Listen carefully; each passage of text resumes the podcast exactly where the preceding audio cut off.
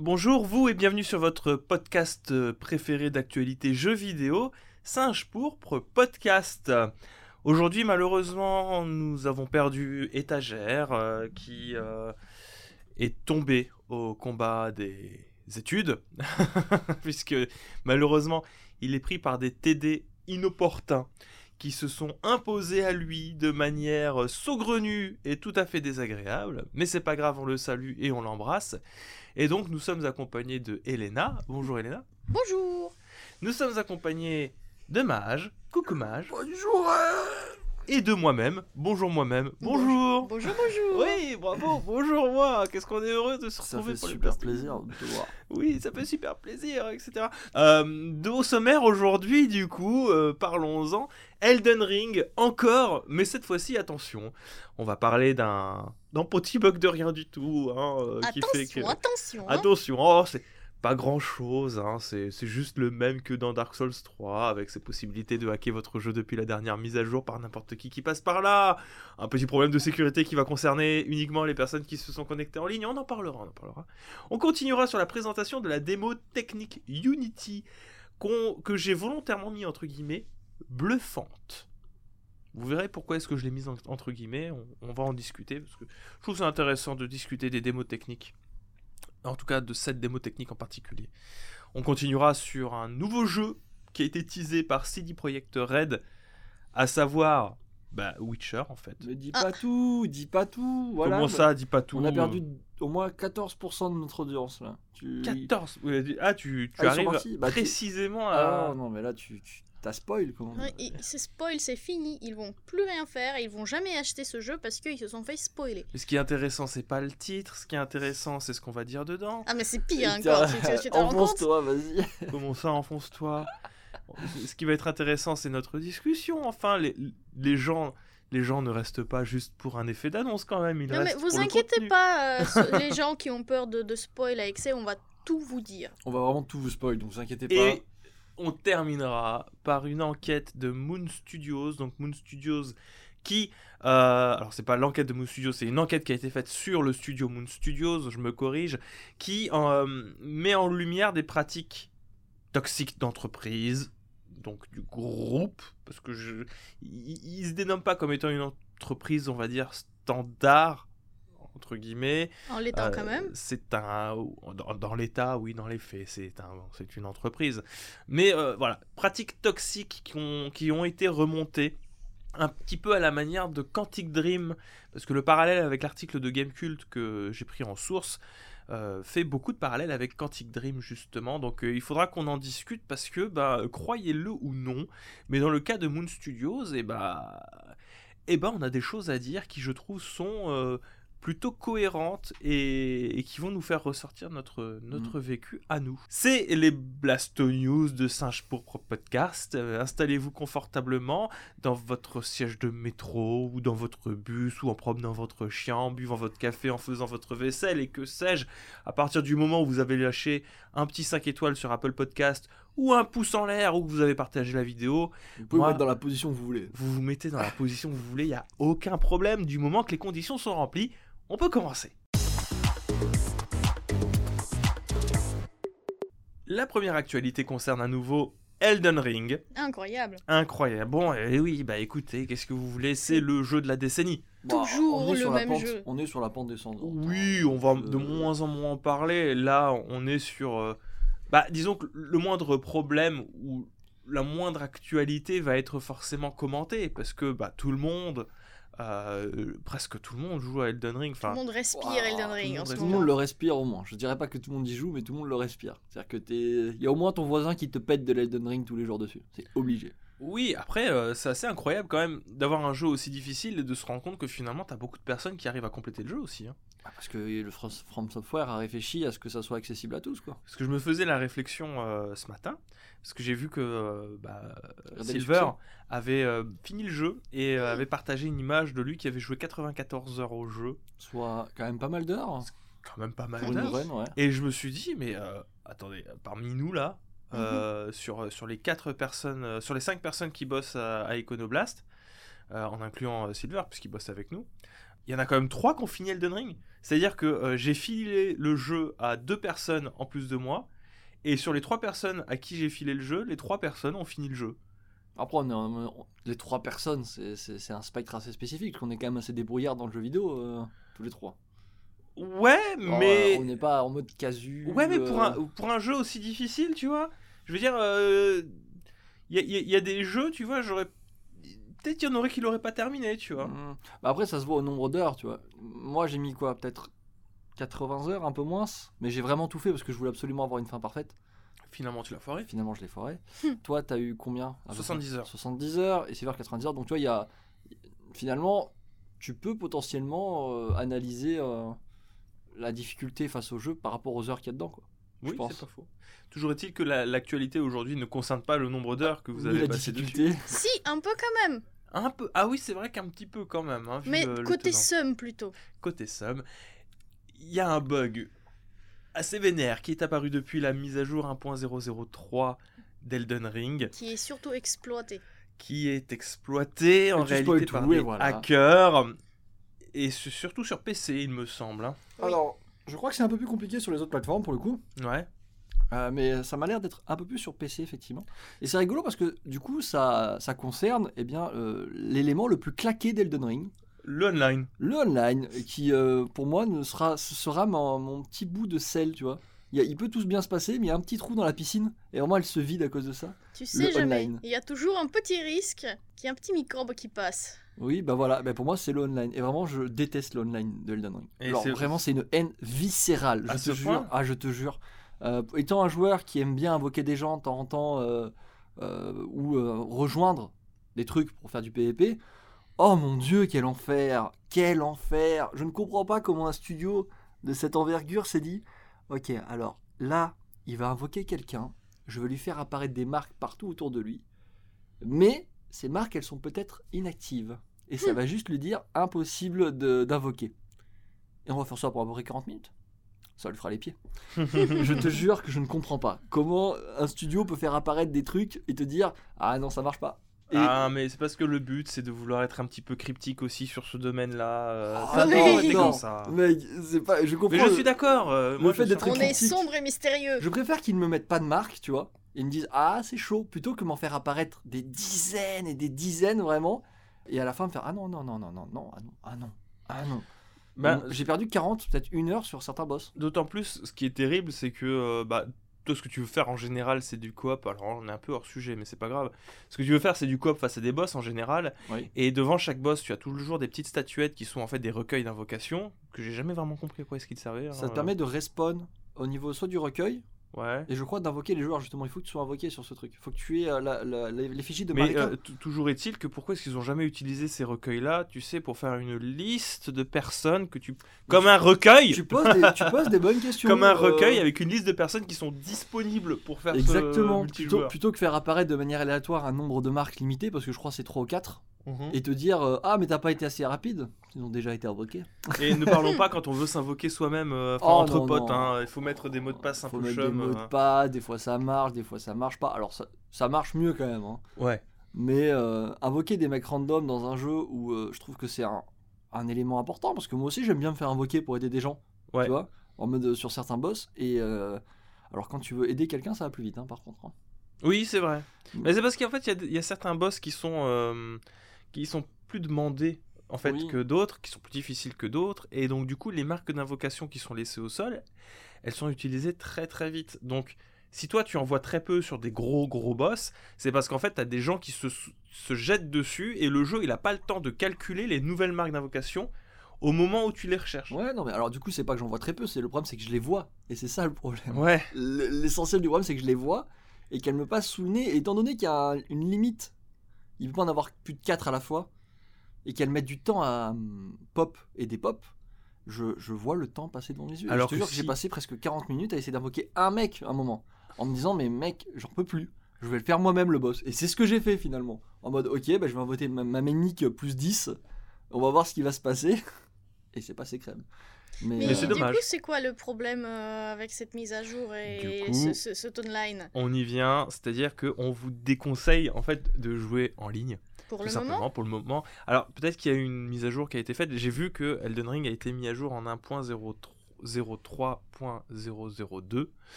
Peut-être que ça a corrigé déjà ce bug. Je, je- je vous avoue, j'ai pas je crois que c'est plutôt l'inverse. C'est C'est cette plutôt- mise à Ah, c'est jour cette mise à qui a apporté ce problème parce que avant il y avait déjà d'autres problèmes liés online euh, de, de mecs qui, euh, je crois, ils abusaient de vos, euh, ils abusaient de vos sauvegardes et vous foutaient dans, dans la merde.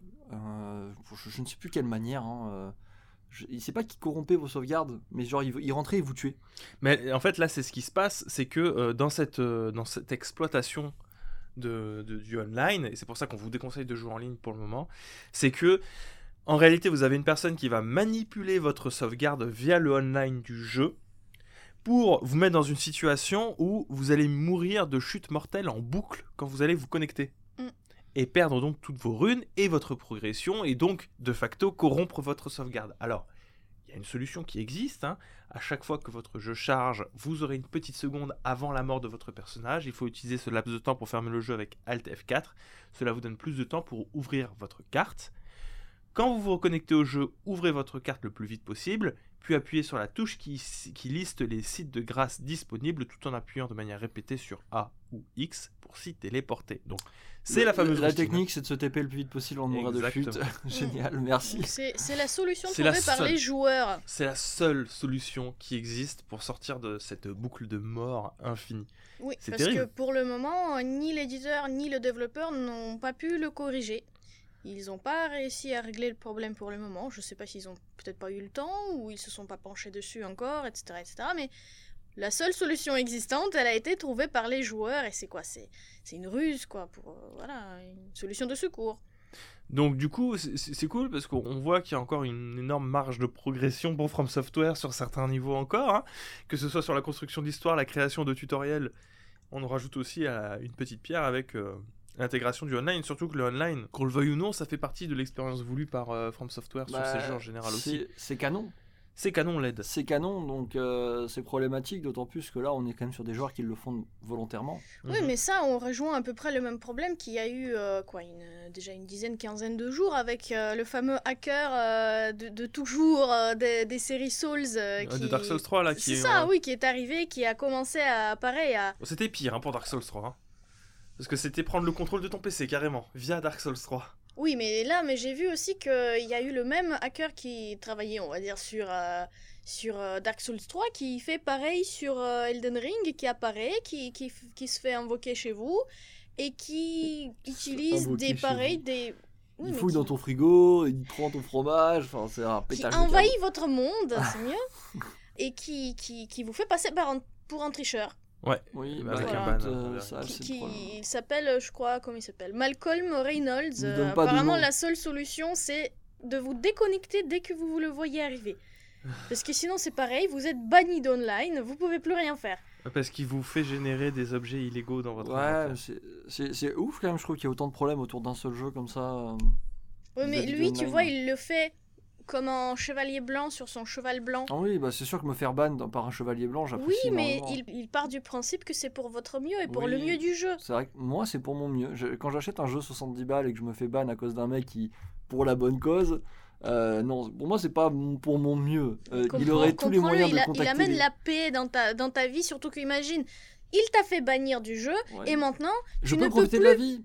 Je Tu- peux profiter de la vie, non je mais peux surtout sortir. tu peux, tu peux éviter la corruption de ta sauvegarde par, des autres, euh, Oh, par les autres merci. hackers. C'est comme un mec qui, tu sais, il m'empêche de sortir tous les jours de chez moi. Il me dit, au moins, hein, Tu vas fais- pas te faire renverser par une voiture. Ouais. Eh, eh, euh, je suis pas un mec sympa, moi. Non, pour moi, c'est pas un chevalier blanc, loin de là. C'est, il aurait tous les moyens de contacter le, le studio. On est une ère numérique où euh, tu peux te faire remarquer très facilement. T'es pas obligé de corrompre, enfin de bloquer les sauvegardes des joueurs. Enfin, ça n'a aucun sens ou de les faire bannir.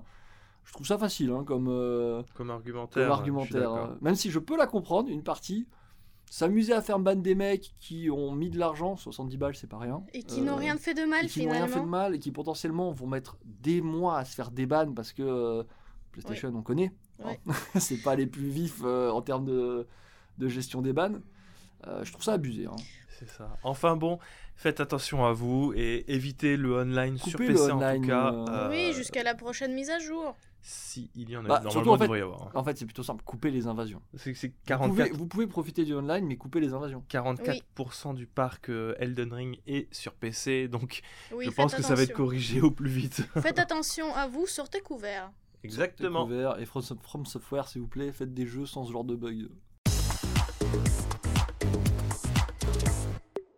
Est-ce que vous avez vu le trailer, le teaser de Unity Je crois que t'allais faire une Oui. intro à la Norman, c'est. Ah bon? Est-ce que vous avez vu Faux Est-ce que donc du coup est-ce que vous avez vu la démo technique de Unity, Alors, je celle l'ai qui en met vue. plein les Oui, yeux? c'était perturbant.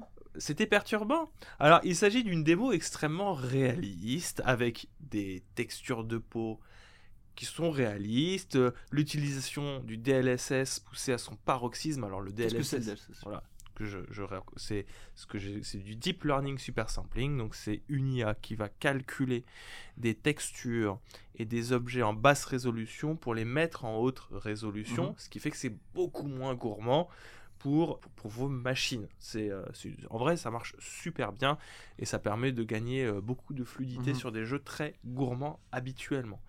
Donc, euh, c'est une démo technique, hein, comme toutes les démos techniques, qui n'a de sens que dans le cadre en fait de mon- montrer ce qu'on est capable de faire avec le moteur. Unity, je le rappelle, c'est un moteur gratuit entre guillemets hein, dans lequel vous aurez, je pense, quand même à mettre euh, des royalties dedans pour, euh, pour les concepteurs, mais euh, qui était l'apanage en- entre guillemets de, de développeurs indépendants Unity. Donc on voit une femme d'âge mûr qui est en train de blablater à propos mûr, du, Ça va. Oui la, la quarantaine bien dépassée hein. Ah bon? Ouais, mais c'est- Oui. là c'est parce que tu dé, t'as des un t'as pas en HD, Ouais, deux c'est ça. euh, t'as pas laisse le temps de zoomer avant de euh, faire tes propres conclusions. Donc une femme d'âge mûr qui est en train de discuter sur euh, 50 ans, je dirais. sur le pouvoir. Je pense qu'on se débat vraiment du truc le plus inutile. De... oui, et en Elle plus vous me coupez. Elle a quel âge, les mecs? Euh, J'étais en train de dire, elle discute sur le pouvoir, elle fait, du, elle fait du feu, on voit des illuminations de partout, on voit ses rides s'animer, c'est un moteur qui montre que grâce à l'intelligence artificielle, on peut avoir un détail extrêmement important, que ce soit donc je vous disais au niveau des rides, au niveau des yeux, qui ont un comportement beaucoup plus naturel. On a un système sanguin également à l'intérieur de ces personnages qui fonctionne également de manière extrêmement naturelle. On a le ray tracing pour justement renforcer ce côté euh, réaliste de la lumière et des textures. On a un nouveau moteur pour les cheveux. Bref, une démo technique ultra performante. Moi, si je vous ai euh, sélectionné cette news, donc la démo technique s'appelle The, The Enemies, hein, pour ceux et celles qui voudraient aller voir. C'est pas tant pour euh, la prouesse, qui est une prouesse, mais bon, euh, si une démo technique n'était pas une prouesse, euh, ce ne serait donc pas une démo technique. Toutes les démos techniques sont des prouesses. hein. Remontez dans le temps. Ah, faites faites ce petit exercice d'aller voir des vieilles dé- démos techniques d'NVIDIA. Vous, vous serez surpris qu'en 2000, dans les débuts des années 2000, on avait des trucs hyper impressionnants finalement on n'a jamais eu. Mhm. Je suis pas en train de vous dire qu'on n'aura jamais ce genre de choses. hein. Il y en aura peut-être par petites touches, euh, par-ci par-là, euh, dans nos prochains jeux, mais euh, vous attendez pas à ce que le futur de vos jeux ressemble à ça. C'est très loin. Mais euh, toujours est-il qu'à titre personnel, voilà, je voulais poser le débat. Vous me direz ce que vous en pensez après. Je trouve que ça sert à R.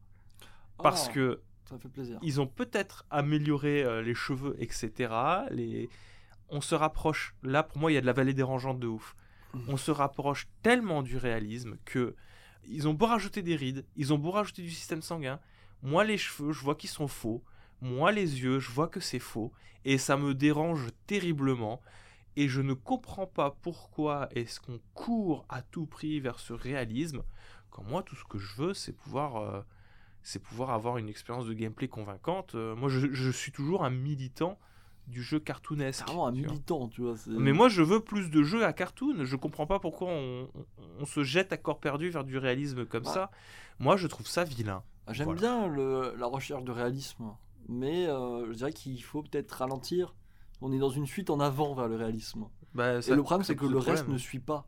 Le, le- le- le le reste ne suit pas. J'adore ces démos techniques, mais tu l'as dit tout à l'heure, j'en ai vu des démos techniques, genre Crysis. Qui Ouais. se souvient des démos techniques de Crysis Pas moi. Elles étaient magnifiques, mec. Elles étaient euh, presque au niveau de ça, je suis désolé. hein. Des mots techniques, hein, pas Oui. Ah des non, démos de c'était gameplay. Des, des mots techniques. hein. Je suis toujours très mal à l'aise face à ce genre de démos, dans le sens où j'ai vraiment l'impression, tu sais, euh, c'est des euh, démonstrations militaires, c'est de matériel militaire, et nous on est des civils, donc on les aura jamais. Oui. C'est en mode, regardez ce qu'on peut faire dans une belle cinématique de 40 secondes. Bah. Ah, par contre, dans le jeu vidéo, alors, Oui, parce que là, je ne l'ai pas précisé, hein, mais euh, c'est une démo qui sera présentée au stand d'Unity à la Game Developer Conference du 23-25 mars, donc qui est actuellement en cours d'aujourd'hui jusqu'à demain. C'est clairement pas quelque chose qui sera utilisable pour le commun des mortels, on le verra pas dans les jeux vidéo, mais c'est là pour vendre en fait le moteur euh, aux développeurs, quoi. Voilà, le problème, c'est qu'il y a beaucoup de médias qui, euh, qui mettent ça en avant comme si. Enfin, en mode, vous, avez vu, vous avez vu à quoi ressemblent nos jeux, vont ressembler nos jeux vidéo C'est une technologie qui va révolutionner, alors que ça, on l'aura pas d'ici peut-être 20 ans, tu vois. Et, puis, Et c'est- encore, ça va évoluer en- entre temps, où euh, ils vont peut-être garder que un truc là-dedans. Et euh, donc, j'ai toujours un petit côté. euh, ouais, tu vois, c'est bon, cool, génial, vous avez fait une belle cinématique, je suis fier de vous. c'est en fait, c'est un condensé de tout ce qui est capable de faire le moteur, en fait. Et oui, tout ce qui est capable de faire le moteur. Maintenant, qu'est-ce qui est capable de faire nos notre console? C'est la question que je me pose. Euh, Moi, la question que je me pose, c'est surtout qu'est-ce que qu'est-ce que sont capables de faire les développeurs? Parce que on n'arrête pas d'en parler, qu'il y a du crunch, euh, qu'ils sont tous épuisés, que le, le temps de développement est tout le temps limité. Combien de temps il leur faudra pour faire ça? Bah, après, ils le disent hein, dans le- dans l'article qu'on a sous les yeux, euh, que c'est censé faciliter et accélérer la création de... Oui, ce le sera peut-être plus facile de, de faire des, je sais pas moi, des images euh, de visage de base, mais pour arriver à ça, il faut quand même du temps, il faut quand même faire des calculs, prendre des choses euh, en compte, etc. Donc ça prendra quand même du temps. Et puis c'est juste du pré- là c'est du précalculé hein, c'est Oui, pas, du gameplay C'est hein. pas du gameplay. Enfin, encore une fois, c'est pour ça que je dis cinématique. Je sais que c'est grossier, mais pour moi, c'est une cinématique. Oui, donc c'est peut-être pour faire une cinématique comme ça, d'accord, pourquoi pas, mais encore une fois, faire une cinématique, c'est long, ça demande du temps. Bah. Est-ce que vraiment euh, tous les développeurs qui voudront déjà essayer d'utiliser ce genre de technologie dans leur jeu, est-ce qu'ils auront tous le temps de le faire? Et moi, je vais poser une autre question là qui me vient aussi, et qui est dans la continuité de la remarque que tu fais. On en est à un point où ça peut potentiellement être très long de faire ce genre de cinématique. Oui. On est d'accord. Pour un rendu qui se veut être au plus proche du réel. On est d'accord. Mhm. Pourquoi tu filmes pas ça en fait Du coup, Oui, si, le but c'est que d'être au plus proche du réel, pourquoi tu t'embauches pas les acteurs Tu vois, quand directement pour tourner dans un fond, même pas dans un fond vert, tu sais, dans les, les fonds façon Batman ou Mandalorien là, et t'auras l'effet le plus beau possible. tu vois, Et il y aura je- pas le valet dérangeant. Quand je disais que ça m'a fait bizarre, c'est que au début, bon, je l'ai regardé, je l'ai pas ouvert en grand euh, la vidéo. Je me suis dit tiens, mais c'est une femme dans un décor là de jeu vidéo dans la 3D qui se passe autour d'elle. J'ai pas compris en fait que c'était que c'était pas une vraie femme. Je pensais que le je pensais que la démo c'était tout ce qui était autour. C'est quand je me suis rendu compte que c'était justement elle aussi en 3D que je me suis dit mais pourquoi faire ça quand tu peux juste embaucher un acteur qui ferait tout aussi bien, voire même mieux? Parce que perdre tout ce temps-là pour justement faire des cheveux mèche par mèche, de faire euh, le circuit sanguin et pour faire euh, les yeux qui brillent de manière naturelle, etc., etc., pourquoi pas juste embaucher quelqu'un, tourner ces fameuses 10-15 minutes pour tout le jeu, et finalement tout le monde est heureux. Non, parce que Là, c'est ça ferait- 100% ça ferait, réel. euh, Ça Non, mais- des mélanges de jeux vidéo et de cinématiques Oui, mais, réelles, oui, mais, mais Oui, mais- c'est ce qu'ils cherchent aujourd'hui dans le jeu Et, vidéo. et de toute manière, 100% de réalisme. Autant d'embaucher la personne, de mettre un petit décor, ça coûtera moins cher et ça prendra moins de temps. Pourquoi, pourquoi tu t'énerves? Et de toute manière, et de, de, de toute manière, il y aura quand même une dissonance si on fait une cinématique au plus proche du réel, mage. Bah, Elle existe cette dissonance et je pense que tu la vois sur mon écran. Oui, alors je continue. Parce que tu sais même pas de quoi je vais parler. Euh, Vas-y, euh, je suis sûr que je sais. Ah bon, d'accord, ok, bah la, su- la suite va te Ah, surprendre. la suite de la news. Euh, la, la dissonance, elle existe déjà, mais si tu le fais au plus proche du réalisme pour une cinématique, d'accord Tu vas forcément te confronter au moment où tu vas arriver sur le gameplay, où fatalement, ça va être différent. Alors ok, peut-être que tu vas récupérer les textures réalistes de la cinématique, peut-être que tu vas récupérer l'éclairage de la cinématique, peut-être que tu vas récupérer les voix, euh, que tu vas récupérer la physique de la cinématique, tout ce que tu veux. Mais sauf que tu seras en jeu avec des comportements d'un joueur et une physique qui forcément sera loin d'être réaliste parce qu'on est dans un jeu. On n'est pas dans, euh, dans du réel à ce moment-là. Moi, je suis désolé. Quand je vois euh, Aloy dans le dernier Horizon Forbidden West, qui est incroyablement beau, mais qui se fait bloquer parce qu'il y a un muret un petit peu trop haut, ou qui n'arrive pas à faire des petits sauts alors que normalement tu devrais pouvoir le réussir à le faire, etc. Moi, je trouve, après, peut-être, il y a des gens qui vont me dire que je pinaille, mais je trouve que c'est contre, euh, contre immersif. Et je comprends pas pourquoi est-ce qu'on essaye à ce point de singer le réel quand le jeu dans son essence même ne peut pas être du réel et c'est pas ce qu'on lui demande. Voilà. Alors, tu t'attendais à ça? Oui, Ça- Oui, bien quoi sûr. À la- à la virgule- Il y a une virgule, j'ai pas pris en compte, mais tout était bon. oui, bien sûr. Tout était bon. euh, je suis plutôt fier de moi. Voilà, donc euh, je voulais discuter un petit peu de ça. Donc c'est c'est cool, allez la voir en vrai, c'est une belle pro- prouesse technologique. Mais pour le jeu vidéo, à part pour la vi- le côté vitrine technologique, À part pour un Last of Us 3, je vois pas à quoi ça va se mais servir. non, même pas, Elena, s'il te plaît, à d'autres. Il y a du gameplay dans Bon, Last d'accord, of Us Last of Us 3, 4. voilà. Mais arrête, il y a, euh, il y aura y a- pas de Last of Us 3 et il y 4. a- et c'est quoi cette remarque euh, C'est un jeu vidéo, Last of Us, point barre, c'est pas un film interactif. J'avoue, tu viens de Ah vendre, bon tu viens de mettre, Bah oui. tu viens de mettre Last of Us sur un piédestal qui, à mon sens, euh, enfin, je comprends pas pourquoi. Ça sort de nulle part. Non, Last of Us, il y a du gameplay, Elena, que tu non, parce que si tu veux, moi j'ai Ah, mais très j'ai cinématiques jamais de Halo dit qu'il 4 y avait- euh, qui datent de 2012. Non, mais hein, j'ai euh. jamais dit qu'il y avait pas de gameplay, j'ai dit que juste c'est le genre de jeu qui justement qui court derrière le réalisme à outrance. euh, euh, je, je connais pas trop d'autres qui font euh, vraiment. euh, Ouais. C'est peut-être le futur de Quantic Dream à la limite. À la limite, ouais. Voilà. Le futur de Quantic Dream pour les films Il interactifs. y, il y en a forcément, mais ça va être compté sur, euh, sur les doigts d'une seule main, les jeux qui vont utiliser euh, ce genre de performance, je pense. hein. Non, non, même pas. Personne ne va l'utiliser avant très longtemps. La plupart des démos techniques qui ont été publiées par Nvidia, on n'a rien encore actuellement qui a ce niveau-là de, de réalisme, entre guillemets. Donc ça, oubliez-le. En vrai, vous ne le verrez euh, peut-être que sur, éventuellement, euh, comme je l'ai dit, sur des films, des, des films, tu vois, des trucs de Quantic Dream. Ou alors ils feront des films avec cette technologie. Oui, Oui, et puis ça pourrait très bien marcher aussi. oui, hein. ça pourrait Euh, très bien marcher. Peut-être que le JDG va utiliser ça pour ses prochaines vidéos, vu qu'il Oui. tourne sur Unity pour, euh, pour ses décors en 3D. Putain, D'accord. Putain, on sait jamais. Peut-être qu'il va faire revenir euh, gros JDG, mais en CGI. peut-être on aura le vrai JDG qui va revenir du coup, tu vois. Il va, il va le libérer sous, Hmm. sous caution. On Bah, balance euh, des idées de mise en scène comme ça. euh, Ouais, bah écoute, j'espère qu'il nous enverra des royalties. Droit d'auteur, droit hein. d'auteur, ouais.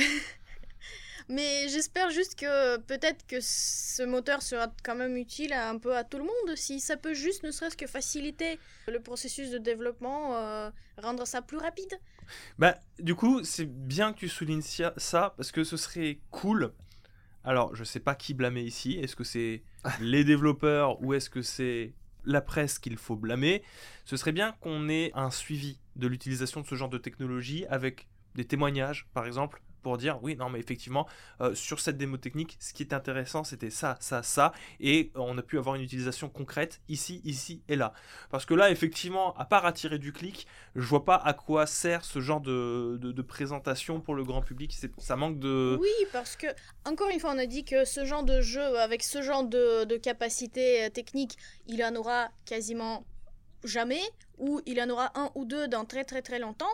Mais qu'est-ce que pourraient nous proposer des studios un peu plus petits qui ne travaillent pas forcément avec le côté ultra réaliste, qui travaillent justement par exemple dans, dans le cartoon euh, ou dans d'autres types de graphiques justement de, de présentation de jeux vidéo? Qu'est-ce qu'ils pourraient eux faire avec ce genre de euh, d'engin. Ça, ce, ce pourrait être très sympa à voir, très intéressant à suivre, euh, pour savoir justement comment ils peuvent l'utiliser, à part euh, essayer de, de remplacer les vrais acteurs par des images. C'est ça. Arrêtez d'être opaque. L'actualité qui suit concerne euh, un, un- un jeu préféré de Mage, Oh, bah, c'est un grand à mot, là. savoir euh, C'est un grand mot. la saga du Witcher. Comment ça, c'est un grand mot Euh, Est-ce que Witcher, euh, est-ce que Witcher 3 a été détrôné dans ton cœur de Gotti depuis 2015 Ah oui et non, mais euh, le problème c'est qu'on a eu une relation conflictuelle avec le studio, tu le sais, euh, on s'est un peu embrouillé sur qui fait la vaisselle, qui fait pas la vaisselle. Oui, mais le jeu, pas le studio. Ah non, mais moi ça marche, hein, ça va de pair. hein. Genre vraiment, euh, Je sais que c'est les mêmes qui le font. je peux pas me l'enlever de la tête. Et c'est ce qui m'inquiète justement parce que je sais comment ils ont. Enfin, on le sait plus ou moins hein, qu'ils ont changé de manière de travail et qui sont plus la même approche que le- la sacro-sainte époque euh, Witcher 3. Donc si tu me dis que c'est la. Au lieu de me dire que c'est la même team qui a fait Witcher 3 qui va faire Witcher 4, je me dis c'est les mecs qui ont fait euh, Cyberpunk qui vont faire Witcher 4. Et c'est ça qui me fait peur. tu vois Hmm. Du coup, vous l'avez compris, CD Projekt a confirmé travailler enfin sur un nouvel opus de la saga Witcher. Pas Witcher 4, mais Oui, un nouvel épisode d'une nouvelle série. Donc, euh, ce sera The Witcher que ça a été annoncé, une nouvelle saga qui commence avec en tease le médaillon de l'école de Witcher qui n'existe pas dans les bouquins, m'a dit, euh, m'a dit Mage, Oui. à savoir l'école du lynx qui a été invo- invo- invo- inventée pour l'occasion euh, des jeux vidéo. Euh, tu m'avais dit, c'est- lesquelles les, les écoles qui Les- existent alors les canons Ouais. Dans les canons, on a le chat, le loup et le griffon. Je Ouais. crois que c'est les trois, les trois seuls qui existent vraiment. Ouais. Euh, et qu'après, on a eu en invention dans le jeu, on a l'ours, la vipère, la manticore et la grue. Ils ont Donc été rajoutés au fil du, des DLC, je crois, si je ne me trompe pas. apparemment, ça a été confirmé. Il s'agira bien, enfin, il s'agit du médaillon du lynx. Donc peut-être un petit peu plus de liberté qui ont été prises par euh, les studios CD Projekt. À partir de là, on peut euh, s'imaginer plein de choses, hein, de la création de personnages, pourquoi Bah, tout, pas. en fait. hein. Après tout, hein, si, euh, si, si l'école n'existe pas, on peut très bien s'imaginer une histoire 100% originale avec un perso euh, qu'on aurait euh, créé nous-mêmes. Et après tout, pourquoi pas, ça serait raccord avec le précédent travail de CD Projekt, à vrai. savoir euh, Cyberpunk 2077. Alors, Ouais, peut-être que dans les meilleurs des cas, on aura droit à un des personnages qu'on a vaguement croisés, par exemple, dans, dans les autres Ouf. Witcher. hein. Ah, je sais pas. Jean bah, Je- Non, pas forcément. Plutôt un personnage qui vit longtemps. Bah, Jasquier. non, mais d'où? C'est Bah, c'est un si, si humain, tu, il si tu meurt regardes la série, prématurément. Jasquier, euh, euh, il n'arrive pas à vieillir. ou genre donc, euh, Triss Triss, par exemple. Génial. Bah, Ramenons le perso le non, plus mais chiant on de toute la saga. euh, ré- retrouver un magicien, ce serait pas déconnant parce que les magiciens vivent très longtemps. Les, Witch, les sorceleurs aussi. Oui, les sorceleurs aussi. Oui, mais si c'est une autre école. Il n'y a, pas- y a pas de règles qui interdisent euh, deux sorceleurs de se croiser, t'inquiète pas. hein. Oui, non, mais je sais, mais c'est, ce serait si le but c'est d'inventer un- une nouvelle aventure avec probablement zéro attache à Gérald. Je crois que tu surestimes les relations magicien-sorceleur euh, actuellement. Je sais que la série nous fait croire qu'ils sont super potes, mais euh, ah, c'est un peu chelou leur relation. hein, euh. Je vois mal Triss faire Eh, pas mal cette nouvelle école. Dites-moi, vous avez une piscine Non, mais elle mais va. non, mais ils peuvent on- juste se croiser, je sais pas, moi, avoir Moi, une je suis, quête je suis ensemble. absolument euh, contre ce genre de truc, je- euh, non, mais je croiser te, je des te gens. parle pas de placer euh, le personnage absolument au centre de l'intrigue, juste pour, tu sais, pour faire un peu de fanservice, c'est tout. Bah, justement, je suis, moi je suis vraiment Moi, je serais imperméable pas surprise. Je veux pas de ça parce que ça rendrait plus complexe le lore en général des jeux vidéo Witcher, tu vois, c'est euh, comment tu justifies qu'il soit là? Toujours est-il que pour le moment, on n'a aucune information dessus, si ce n'est que ça a été annoncé. Et on peut juste s'imaginer, espérer qu'il y ait une construction beaucoup plus organique du monde ouvert, contrairement euh, euh, bah, au jeu original, là où Blood and Wine était peut-être un peu mieux construit dans son monde ouvert que le Mhm. jeu de base. Donc on peut, on peut espérer qu'il y ait cette expérience-là qui, qui ressorte. Il y a eu plein d'autres mondes ouverts qui ont beaucoup bousculé les codes du jeu en monde ouvert. Si c'est un jeu en monde ouvert, hein, parce qu'après tout, on n'a pas de confirmation. Peut-être que ce sera un jeu très linéaire façon Witcher 2. Ce serait peut-être un point and click. peut-être un point and click, on sait pas, ou un jeu d'action. Ouais, ça n'a pas été précisé que c'était un RPG d'ailleurs. hein, euh, on n'en sait rien du tout au fond. Mais toujours est-il qu'on ne peut que supposer. Ce qui est intéressant, cela dit, et c'est pour ça que je l'ai mise dedans, parce que c'est pas la seule information qu'on a dessus, c'est surtout le changement d'approche, puisque ce ne sera pas développé sous le Red Engine, Engine pardon, le Red Mhm. Engine, mais sous Unreal Engine, Ah. l'Unreal Engine 5, Ils qui, abandonnent. euh, ils abandonnent leur moteur maison pour ce nouveau projet. Alors, je sais pas si ça veut dire qu'ils vont abandonner le Red Engine pour toujours, Mhm. mais euh, en tout cas, sur, euh, sur Witcher 4, on va appeler par abus de langage, ce sera abandonné au profit de l'Unreal Engine 5. Donc, euh, je, vais vous lire un petit peu la citation euh, du, euh, du CEO de CD Projekt. Il est vital pour nous d'avoir notre direction technique le plus tôt possible. Par le passé, nous avons consacré beaucoup de temps à adapter le Red Engine pour chaque sortie de jeu. Cette coopération est enthousiasmante puisqu'elle nous permet d'augmenter notre vision à long terme et notre efficacité tout en nous donnant des outils à la pointe de notre milieu. Alors, moi j'entends le sous-entendu, je sais pas si vous l'entendez vous aussi, qui serait que peut-être que on a passé trop de temps à essayer d'adapter notre moteur pour nos différentes productions et que c'était pas forcément adapté à chaque fois et que c'était ça qui euh, nous foutait euh, dans le caca et que c'est peut-être euh, aussi un des gros problèmes qu'ils auraient rencontrés sur Cyberpunk 2077 Ouais, et que du coup hein. arriver sur l'Unreal Engine, Engine 5 c'est euh, c'est tenter d'éviter ce genre de choses. Je sais pas ce que vous en pensez, hein. peut-être qu'ils Bah, veulent esquiver ça. Je pense qu'ils veulent juste esquiver ça, mais bon, est-ce que c'est vraiment une excuse pour Cyberpunk euh, tu vois? Je, je reste très accroché à ça, je sais, ça fait vraiment langue de. euh, mais euh, bon, les gars, quand même. Je suis pas sûr que ça va vraiment leur faire permettre d'esquiver ça. hein. Je pense que ça va être un. au vu de Witcher 3, cet opus va être euh, l'un des encore plus ambitieux que Cyberpunk, tu vois. Ouais.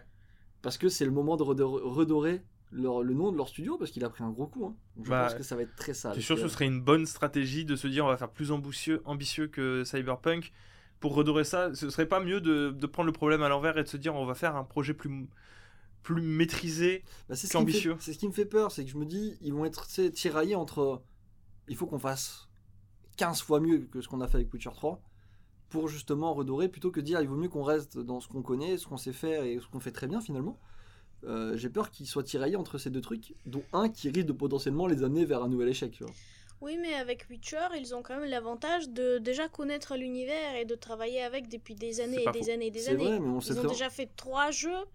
Donc ça, c'est le quatrième, même si l'histoire est différente, même si peut-être qu'ils vont le- la placer dans, un, dans une période euh, temporaire euh, différente, j'en sais pas, on, on verra ce que ça va donner euh, dans, dans 10 ans peut-être, mais Déjà, qu'on t'apprécie dans 10 ans? ils maîtrisent euh, le monde, ils maîtrisent l'univers, ils maîtrisent les monstres, ils maîtrisent... maîtrisent, euh, Ils maîtrisaient, on sait pas si c'est toujours les mêmes qui sont là pour le coup. hein. Ouais, c'est vrai. Euh, on sait qu'il y a eu un turn- turnover assez vénère avec Cyberpunk. La Mm. boîte, on suppose que la boîte, parce qu'elle a bossé dedans, on suppose qu'elle a la cette boîte est censée maîtriser. Oui, mais la boîte est une entité morale, elle n'a pas Mhm. d'expérience à proprement parler. Si les gens dedans se sont barrés, euh, Ah, et on sait qu'il y a eu du turnover, hein, et, et plutôt vénère hein, euh, chez CD Projekt. On sait aussi qu'ils ont changé de manière de travailler pour le coup. Ouais, parce que maintenant ils ont ouvert des studios un petit peu partout, et leur objectif c'est de bosser façon Ubisoft. Brique par Avec brique. une, euh, ouais. C'est Mais c'est peut-être pour ça aussi qu'ils changent du coup de moteur de jeu, parce que ceux qui pouvaient réadapter justement le, la- la- Bien le vu. moteur maison pour un nouveau Witcher, ils sont partis. Ouais, mais dans ce cas-là, on retourne à la case départ. Est-ce que c'était problèmes, les problèmes. bah voilà, on verra bien ce que ça donne. C'est comme ils disent une nouvelle saga. C'est il faut peut-être partir du principe que c'est une nouvelle saga, donc ce sera peut-être complètement différent. Oui. Moi, tout ce que je sais, c'est que euh, je ne me hype pas. Fin de l'histoire. Moi je reste curieux. Je suis, Ah, je suis curieux, mais la dernière fois que CD Projekt m'a promis un jeu, je t'en parlais tout à l'heure, j'avais j'avais quoi? J'avais 17 ans, à peu près. Euh, 16 ans. Là, j'ai quoi? J'ai 27, 28 ans? Donc je me dis, bon, est pas sûr je regarde l'heure. Ok, je l'aurai pour mes 37, 38 ans, ça devrait le faire. Donc je vais éviter de trop me hype, parce que je vais encore blesser mon petit cœur de gamer, et ça, c'est pas bien. Ça se trouve ce sera un MMO. Ah, ça serait encore pire. ça se trouve, ce sera un visual novel. Oui, bah pourquoi pas avec euh, ouais, avec la technologie parce que je sais pas enfin vous aviez Unreal Engine 5 qui a présenté aussi euh, la possibilité de faire des super visages euh, ultra réalistes. Oui, bah imagine, ils vont faire des, des super visages ultra réalistes et ils vont les, les- les faire lire le texte et toi tu auras juste à faire les choix. Non, mais en vrai, il y a, il y a- y a une, un truc. C'est- C'est c'est bien qu'ils repartent sur The Witcher. Mais euh, bon, je m'inquiète un peu, surtout, bon, que je sais pas si tu as vu, mais il y a, y a le, euh, il y a- il y a le directeur, du coup, Jason, euh, Jason Slama, qui a été programmeur UI sur Witcher 3 et qui a fait Gwent. euh, qui a dit qu'il n'y aurait pas de crunch sous sa garde, tel, euh, ce, que, ce, qui, ce qui me fait dire que ça m'inquiète. Alors, je sais pas si ça m'inquiète ou rassure, tu vois, parce que dans un Pas univers. de crunch sous ma surveillance, Euh, is the new, pas de microtransactions dans mon jeu solo. Exactement, tu vois. Donc, généralement, ceux qui promettent sont les pires. C'est ce que je me dis. Donc, Oui, bah on y reviendra justement. Tiens, c'est la Ah news après.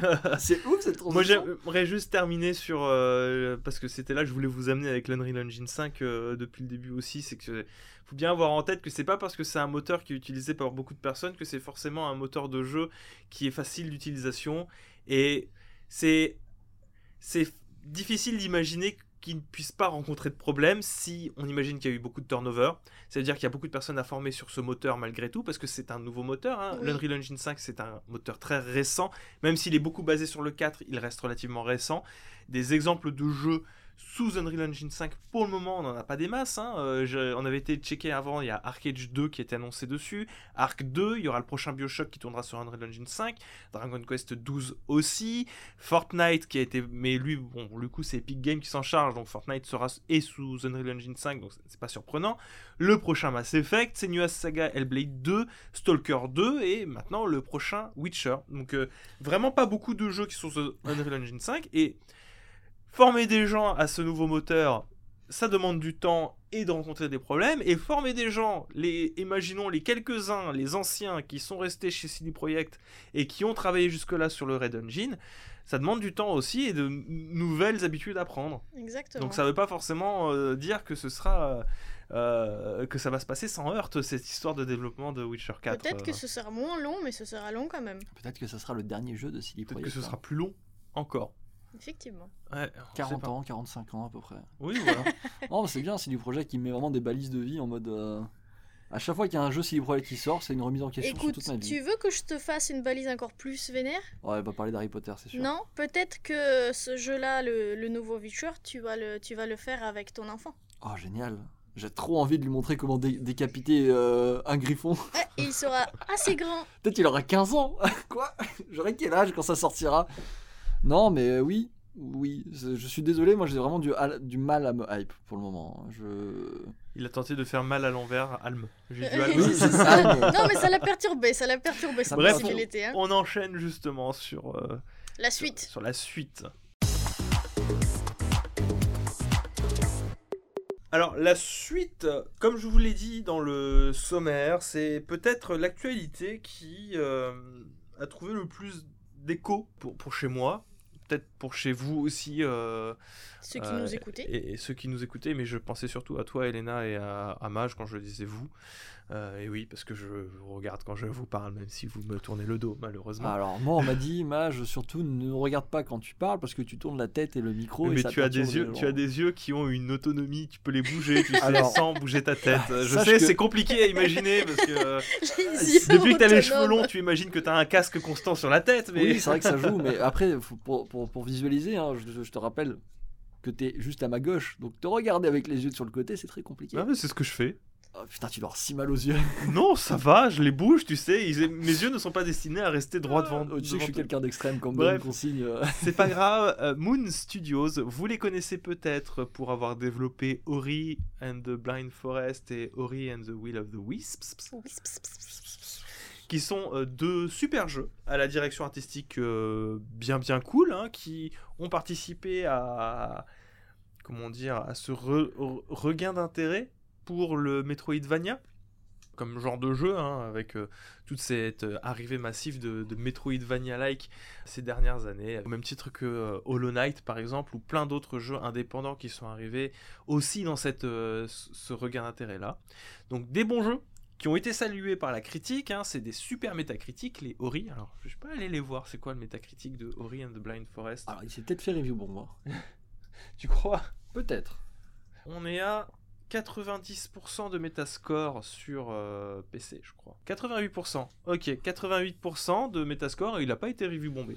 Pas encore. Pas, Pas encore, encore. en tout cas. Et qui, euh, du coup, avait beaucoup fait parler de lui pour sa méthode de travail très horizontale, euh, qui était en télétravail avant l'heure, donc euh, qui avait une organisation en télétravail avant que le télétravail ce Avant soit que ça cool. soit à la mode. Avant que ce soit cool.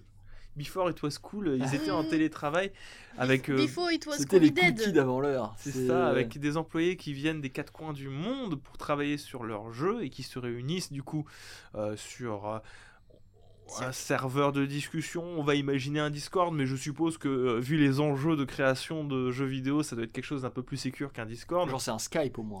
Mais on va, on va imaginer un Discord. on va imaginer un Discord comme ça et qui se retrouve en physique pour faire du team building en général. Voilà, euh, l'une des derniers team building, c'était à Florence notamment. Oui, Alors- on pourrait dire que c'est un système de travail hyper euh, libéraliste et hyper progressiste. hein. Serais pas jusque là, parce qu'on a eu le Covid entre temps, donc forcément ça. oui, ça mais avant Covid. Avant le On Covid, aurait je sais pu pas. dire c'est l'avenir. Oui, Ah, je c'est- sais La pas. possibilité de rassembler les meilleures personnes de tous les coins du monde et fournir le meilleur travail possible. Bah non, parce qu'il y a des effets négatifs, on va les voir. Bah, on va les voir et Justement. justement, Justement. parce que Moon Studio, si on en parle aujourd'hui, c'est essentiellement parce que Ben, apparemment, il est ressorti de beaucoup que il y avait une ambiance toxique dans tout ça, qu'il y avait peut-être des remarques qui étaient un petit peu homophobes, racistes, qui pouvaient être données par les euh, deux piliers de Moon Studio, à savoir euh, Thomas Mahler et euh, Gennady Korol, je suis désolé si je le prononce très mal, qui auraient pu être un peu offensants avec des comportements oppressant, un manque de professionnalisme, une liberté de ton qui était dans le politiquement incorrect, qui régulièrement sur, euh, on va dire, ce Discord, vous verrez pourquoi je parle de, ce Discord-là, parce que c'est euh, c'est justement ça, ça va me permettre de nous rapprocher sur des, des, situations qu'on a bien connues, et quand je dis on, pour le coup, c'est je, parle de vous, auditeurs et auditrices aussi, Bref, des, des comportements qui euh, étaient peut-être un peu trop décomplexés et auraient pu mettre mal à l'aise des personnes qui travaillaient avec eux, mais qui du coup n'étaient pas en présentiel, mais uniquement en télétravail, À l'autre bout du monde. à l'autre bout du monde. Donc c'était un travail à distance toxique qui a été pointé du doigt et relevé par beaucoup d'ex-employeurs qui, euh, bah, du coup, disent attention, parce qu'il y avait beaucoup de personnes qui voulaient rentrer dans, en tant que développeurs chez eux, notamment Mhm. pour, pour ce méthode de cette méthode de travail-là, en mode, bah, regardez, ils ont fait quand même Ori, et Ori, c'est un super jeu, c'est incroyable ce qu'ils ont fait euh, avec cette méthode de travail. Donc ils ont dit attention quand même, parce que euh, les deux, euh, tenants, c'est des personnes, euh, voilà, c'est pas une très bonne ambiance de travail. On est très proche de ce qui s'était passé sur euh, Quantic Dream à l'époque, avec des personnalités très toxiques. Voilà, voilà. Là où je voulais en venir, c'est pourquoi euh, nous, ça nous touche peut-être euh, aussi un petit peu. C'est pas surprenant, en vrai. Je, ne, le prenez pas mal. C'est. Je, pense que peut-être que vous aussi, vous l'avez vécu avec toutes ces actualités autour du télétravail, du Covid-19, etc. Euh, le télétravail, c'est pas magique non plus. Il y a une perte d'humanité, il y a une perte de contact qui rendent les relations humaines beaucoup plus compliquées Froide. beaucoup plus froide également. Tu ne sais jamais tellement sur quel pied danser avec ton interlocuteur. C'est peut-être d'ailleurs euh, l'une des explications de pourquoi Twitter est aussi toxique euh, ces derniers temps. C'est Oh, depuis toujours. hein. tu te permets de dire des choses textuellement que tu ne dirais jamais euh, à face une à face, personne hein. en face à face. Tu te permets de tenir des propos que tu n'aurais jamais non plus. Parce qu'il y a une déshumanisation, du médium et cette sensation de pouvoir dire tout et n'importe quoi sans avoir de conséquences. Et je suis à peu près sûr que dans le lot, bon, il y, a- des choses qui ont été dites qui sont évidemment à condamner, mais peut-être que dans le vrai, il y a des choses qui sont même pas pensées telles quelles et qu'il y a une perte de nuance de, de la parole qui a pu être dite à ce moment-là. Ça dépend de la personne que tu as en face de toi et euh, le, contexte. On l'a tous connu, ça, Oui, on des, l'a tous des connu, problèmes ça, sur, hein. euh, sur Discord, sur, sur euh, les des conversations privées. Forums, sur les serveurs de discussion, bien avant que ce soit Covid ou bien avant euh, la découverte que ce studio en particulier a eu ce genre de problème. Parce que finalement, c'est pas tellement un problème de vraiment studio de développeurs de jeux vidéo, c'est un problème qui peut concerner n'importe quel individu qui passe une partie de sa vie sur un serveur numérique et qui discute avec les gens via ce biais-là. C'est ça. Qu'à l'écrit. Et que à Même, l'écrit. même en vo- en vocal, Ah je non, trouve. en vocal, je euh, trouve qu'il y a quand même une barrière en moins. Faut- Il y a une Bah- barrière en moins, mais il y a toujours, il y a euh, toujours ce euh, c'est pas à l'écrit, mais tu peux toujours te dire bon, là je suis euh, en vocal avec la personne, je suis quand même tout seul chez moi, je vois personne par exemple en face, j'ai passé une mauvaise journée, euh, je lâche tout mon stress sur les gens avec qui je discute et j'ai zéro remords derrière. Parce que je les verrai jamais de toute manière. t'es pas dans le même mood. hein. Euh, de toute manière, pour avoir écouté énormément, alors ça, je me permets un petit parallèle, mais pour avoir écouté beaucoup de podcasts ces derniers temps, tu, tu sens, tu l'entends, euh, par exemple, des podcasts qui se font en présentiel et d'autres qui se font sur des conversations Discord. Il y a un degré d'interaction qui n'est pas le même du tout, et c'est ce degré d'interaction là justement qui peut être la variable d'ajustement entre une bonne ambiance et une mauvaise ambiance.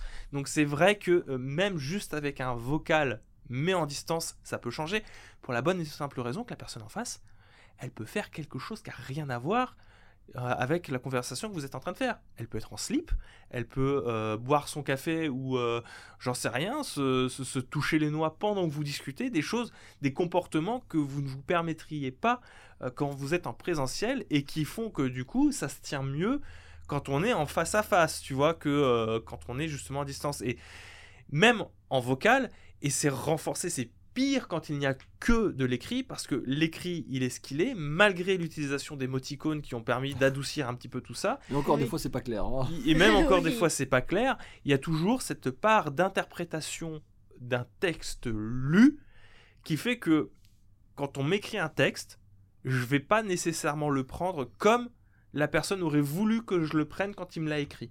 Après, attention, on dit pas que euh, ça veut dire que ça marche pour tout. Pour le Non, coup. oui, bien sûr. Euh, mais c'est oui, c'est c'est une approche, effectivement. Euh, des fois, je me suis déjà dit, quand quelqu'un me parlait, putain, euh, pourquoi tu m'as gros comme ça alors que finalement la personne en face, mais je t'aggro pas, gros, je rigole, tu vois. C'est ça. Et euh, bon, ça se passe bien généralement parce que c'est avec des amis, mais effectivement, dans une société, c'est plus compliqué, euh, je Bah, pense. tu vois un étagère, par exemple, il est pas là, voilà, c'est pas pour lui casser du, du sucre dessus, mais étagère n'utilise jamais d'émoticônes. Ah, alors oui, il ça, fait c'est des un- phrases un problème. Construite, comme on lui a appris à l'école, avec une majuscule, un point. Oui. C'est tout. Quand il me Et il ne met pas d'émoticônes. que Quand le point sur Internet, c'est la le c'est le Nick. Taras, ça veut dire Nick Taras, tu vois. Oui, mais tu vois, ça c'est une construction qui s'est faite sur Internet et qui a été rendue en fait euh, presque obsolète par l'utilisation d'emoji. Oui. Et nous, étagères, on sait qu'ils discutent comme ça et on sait que quand ils discutent comme ça, euh, il pense pas à mal, il a pas envie d'être sec, c'est juste sa manière de parler sur Internet. Donc on l'accepte ainsi. Maintenant, on ne connaîtrait pas étagère, peut-être que les choses seraient différentes et qu'on prendrait mal à chaque remarque qu'il le fait, alors que ce serait même pas des remarques, c'est juste participer à une conversation, tu vois.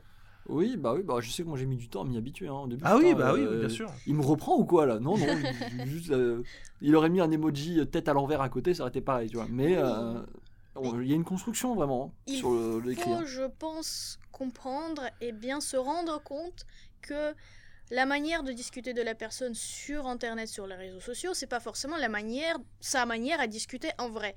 Il peut même avoir quasiment une, une personnalité différente sur Internet et en face à face, qui n'est pas forcément, vous savez, elle est, elle est peut-être pas créée exprès, mais c'est juste sa manière de, de discuter qui change. Euh, le, le nombre de mots, par exemple, qu'on peut mettre sur Twitter, ça limite aussi. Oui. Donc tu es obligé de, de changer ta façon de construire ta phrase aussi. Donc il y a des choses qui, qui, des fois, ne dépendent pas de nous. Sauf que là, dans le contexte de Moon Studios, c'est pas en serveur entre amis, c'est pas un groupe de discussion euh, de, fans de quelque chose, d'une série de films euh, ou d'un musicien. C'était censé d'être un endroit pour travailler. Et à partir du moment où les, on va dire, les dirigeants promeuvent l'approche où tout le monde doit pouvoir dire tout ce qu'ils veulent sans se prendre la tête et voire même de dire des choses qui ne sont pas censées d'être dites, que ce soit entre amis ou pire encore dans le cadre du travail, bah effectivement ça peut vite partir en cacahuète. C'est ça. Parce que c'est, il faut peut-être imposer encore plus de limites. Et c'est là aussi que je voulais en venir. C'est des situations que euh, j'ai connues, que on a connues, euh, que vous avez peut-être connues vous aussi sur, euh, même juste sur des serveurs amicaux quelque part, hein, euh, sans, sans la dimension de travail. Mais je sais qu'à titre personnel, bah, c'est pour ça que je me suis battu pour avoir un local en physique sur euh, toute ma carrière euh, YouTube hein, depuis 2015. C'était un de mes rêves. Et c'est quelque chose que j'ai affiné avec le temps parce que j'ai bien vu à quel point bah, le télétravail uniquement, ça peut créer des ravages. Alors attention, ça a, ça a des points extrêmement positifs sur la santé mentale des gens parce que Oui. pouvoir se poser, avoir l'opportunité, en fait c'est ça qui, comme ça qu'il faut le voir, c'est avoir l'opportunité de travailler chez soi et de prendre le travail de manière un peu plus cool. C'est ça pour moi l'intérêt du télétravail, c'est plutôt l'opportunité du télétravail et pas forcément l'imposer. Parce que le travail en présentiel a, à côté de ça, énormément d'avantages aussi, en plus d'avoir des inconvénients s'il est trop structuré Et strict. et strict. Peut-être envisager plus de souplesse en réalité dans les manières d'envisager le travail. Mais enfin bref, c'est pas ce que je voulais dire. C'est que moi, je l'ai, je l'ai vécu en fait ce uniquement en télétravail et en distance avec des collègues qui habitent aux quatre coins de la France que je ne vois que euh, à certains moments précis euh, de l'année pour des événements bien spécifiques. Sur du long terme, et même pas du long terme en fait, c'est sur du moyen terme, parfois même sur du court terme, ça ne peut que mal finir. Je pense que n'importe quel euh, auto-entrepreneur, il connaît cette histoire-là. C'est lui qui reste chez lui et qui travaille à la maison, que ce soit en informatique, en développement, en création euh, manuelle, euh, en écriture aussi, euh, des écrivains, des traducteurs, tous ceux qui font ça et qui sont obligés de communiquer avec leurs euh, partenaires ou clients ou collaborateurs uniquement via le, lien d'Internet, je pense qu'ils connaissent ce problème-là. D'un côté, le, problème d'isolement, mais de l'autre côté, le manque de compréhension, des fois, le manque de contact, le stress créé par justement les incompréhensions, euh, les phrases euh, mal formulées, et surtout bah, quand euh, des fois ça dépasse les bornes et quand les gens se comportent un peu de manière pas très respectueuse. Non, même entre professionnels, il peut se passer des, des petits moments de, de tension qui ne sont pas facilement des fois gérables. Dans le cas d'un indépendant, tu vois, ça peut encore aller dans le sens où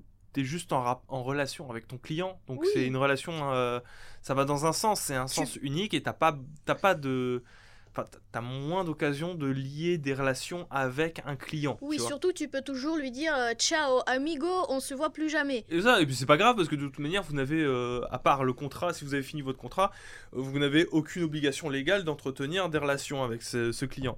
Avec un groupe de personnes, c'est déjà un peu plus compliqué et tu te rends compte qu'un groupe, pour qu'il fonctionne, il faut qu'il y ait des contacts réels.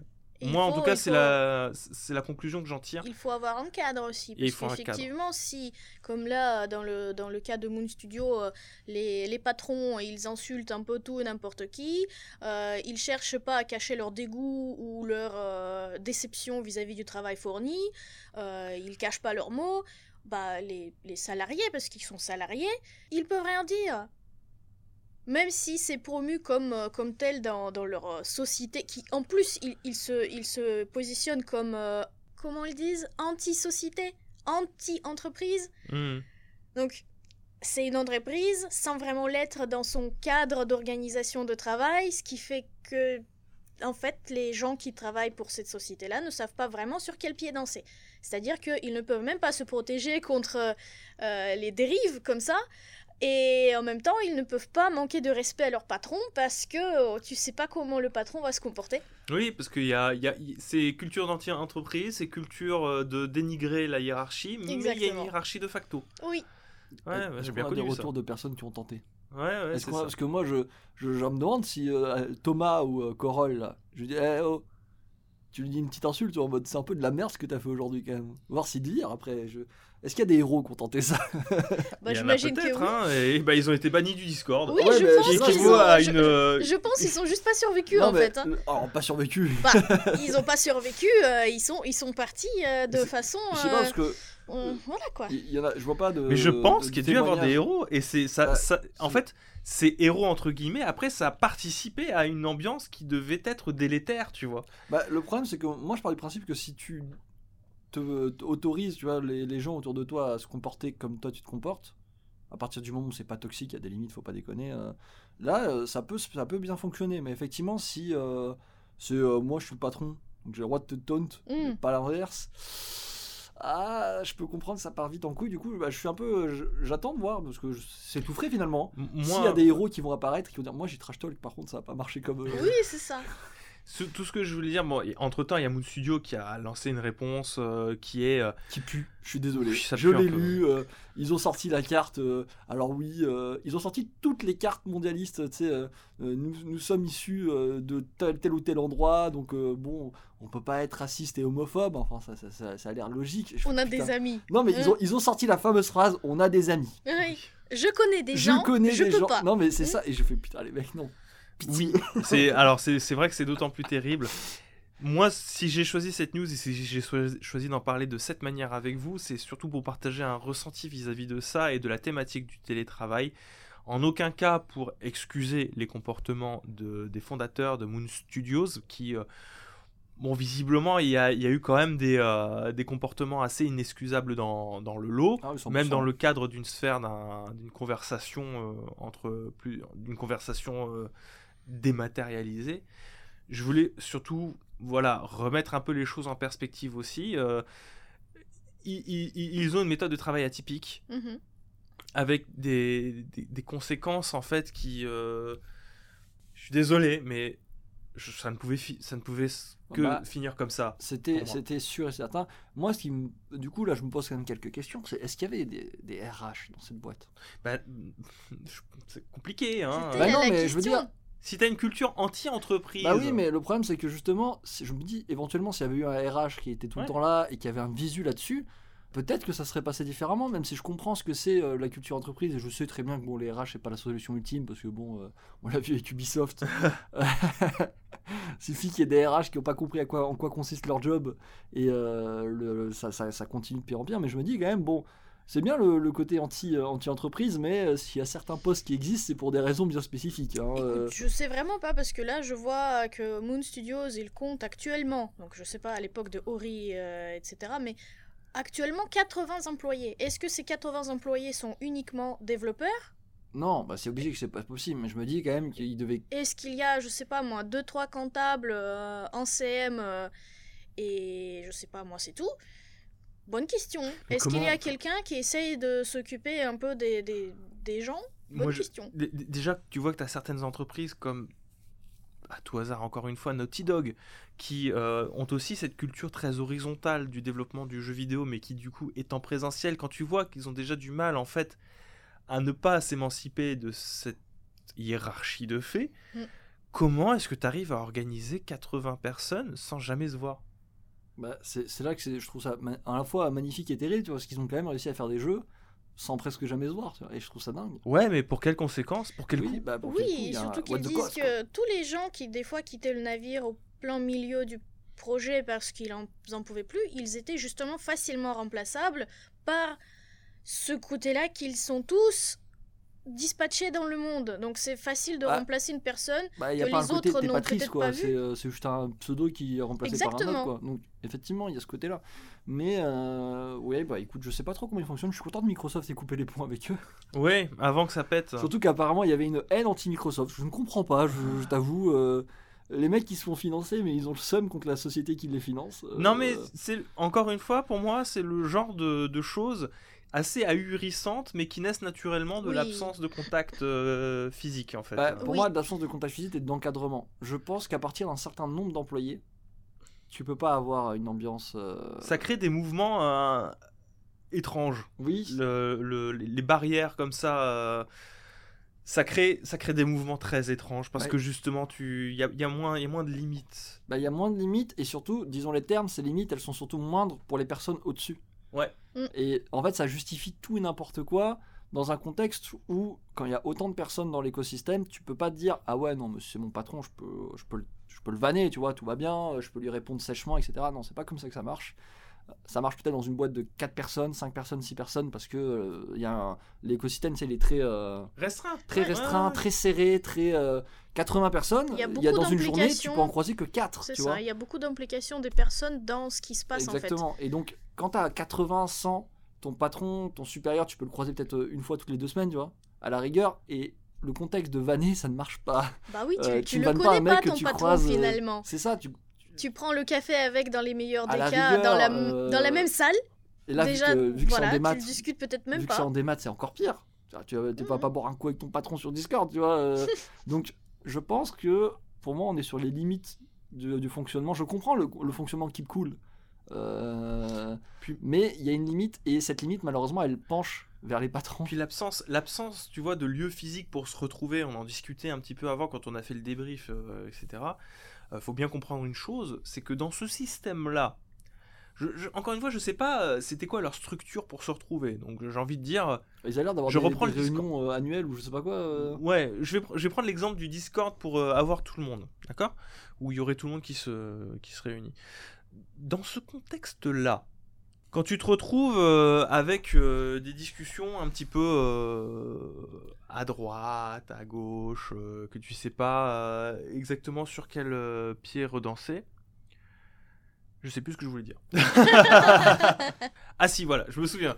Oui, dans ce contexte-là, où vous avez des personnes à droite, à gauche, qui, qui se retrouvent à peine pour, pour parler, et où vous n'avez pas la, la- vous avez pas la limite physique de la boîte. En, en réalité, tu peux pas éviter le crunch avec le télétravail, dans la mesure où le simple fait de consulter l'état de l'avancée des projets sur un serveur, en soi, c'est déjà du travail. Il faut vous mettre bien dans la place d'une personne mentalement qui essaye de décrocher de ce travail-là pour pouvoir se détendre, vivre une vie de famille, tout, ce que vous voulez, mais qui à 23 heures, comme n'importe quelle personne ici, quand il s'ennuie un petit peu, va faire un petit tour sur Twitter ou sur YouTube, allume ce serveur pour voir ce qu'il s'est passé. Et ben pour moi, ça veut déjà dire qu'à 23 heures, il était encore au boulot Ouais. et que du coup, mentalement, en télétravail, dans ce genre de conditions-là, en général, il faut faire très attention à bien se déconnecter, parce que le simple fait de se renseigner et de voir ce que font les autres, c'est déjà participer à une activité professionnelle, à une activité de travail. Ne jamais se déconnecter, c'est travailler H24. Voilà, c'est tout ce que je voulais dire. Comment j'ai fait pour oublier ça? Ouais, je comprends pas comment tu l'as oublié, mais c'est pas grave. Bah écoute, après il y aurait eu peut-être des solutions. Il fallait peut-être kick tout le monde. Tous les soirs, il y a un admin qui ferme le serveur et qui le rouvre le matin. Ça aurait été le plus logique. Mais bon, euh, je suis Oui, pas employé chez mon studio, donc je vais pas leur donner des solutions non plus. Tu hein, sais, il faut euh. pas oublier que encore une fois, ils sont tous dispatchés dans le monde. Et Oui, ce qui fait qu'il y a des fuseaux horaires différents. Bah oui, différents. Donc tu euh, peux pas fermer le serveur quand, par exemple, pour la moitié du personnel, il fait jour en fait. Bah, tu kicks la moitié du serveur. dès que tu sors de ton. euh, dès, que t'as- dès que chez toi, c'est un horaire fin de travail, tu es kick du Allez, serveur. Allez, je vous force de travailler la nuit.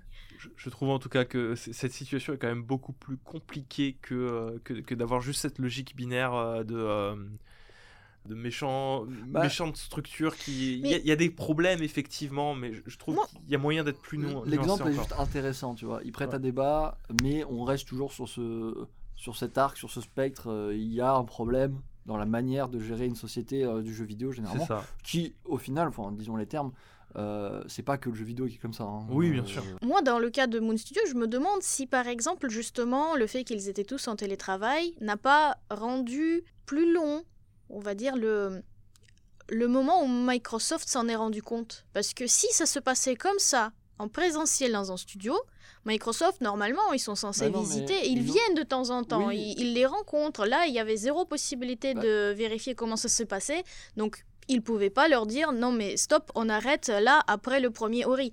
bah, le truc, c'est que c'est par défaut, ils pouvaient pas, parce que euh, rien à voir avec le Covid finalement. C'est que juste, ils ont toujours fonctionné comme ça. si Moon Studios se comportait comme ça dans un studio, si Microsoft Bah, le- prenait la peine de venir, tu vois, les voir comme le ils font avec pas pu, mal de euh, studios, Ça aurait pu jamais arriver.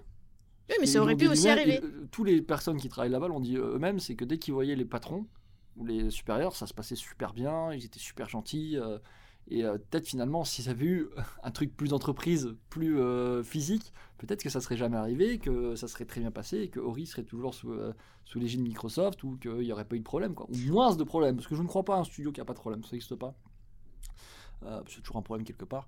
Mais il y, a- il y a le pour et le contre euh, là-dessus.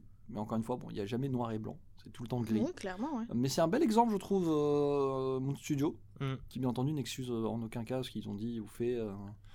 Tenez-vous un peu les mecs, s'il vous plaît, euh, soyez dignes. voilà, donc si vous avez un doute sur euh, la manière dont est géré votre taf télétravail, un jour si votre patron vous parle mal, répondez Eh, c'est marrant, enculé. Voir si euh, la règle des on est chill chez nous marche toujours. Et pensez à le tweeter, mentionnez-nous, on, fera une expérience sociale. Oui, mais attends, ça. c'est marrant, enculé. Tu vas provoquer une vague de licenciements en France. Bravo, Mage, bravo. Macron qui fera une allocution. On ne sait pas ce qui se passe. On va tous les radier du pôle emploi par, euh, par défaut. hein, écoutez. Mais apparemment, vous traitez d'enculé vos patrons. Que se passe-t-il?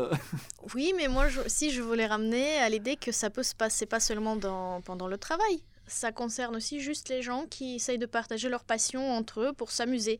Donc, si vous passez trop de temps là-dedans, ça peut devenir toxique aussi.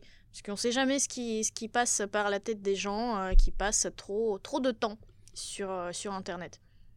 Ah, ça y est, t'es en guerre contre Internet, non? Non. Ça y est, ça y est. T'as changé. En tout cas, voilà, faites attention à vous et merci d'avoir écouté ce podcast euh, jusqu'au bout. Euh, on espère ne pas vous avoir trop trop déprimé sur. euh, C'est vrai que la fin a été, euh, la fin été rude. Hein Un peu, ouais. Merci à toutes et à tous de nous avoir suivis. On vous embrasse et on vous dit à la prochaine. Ciao, Ciao. tout le monde. Bisous.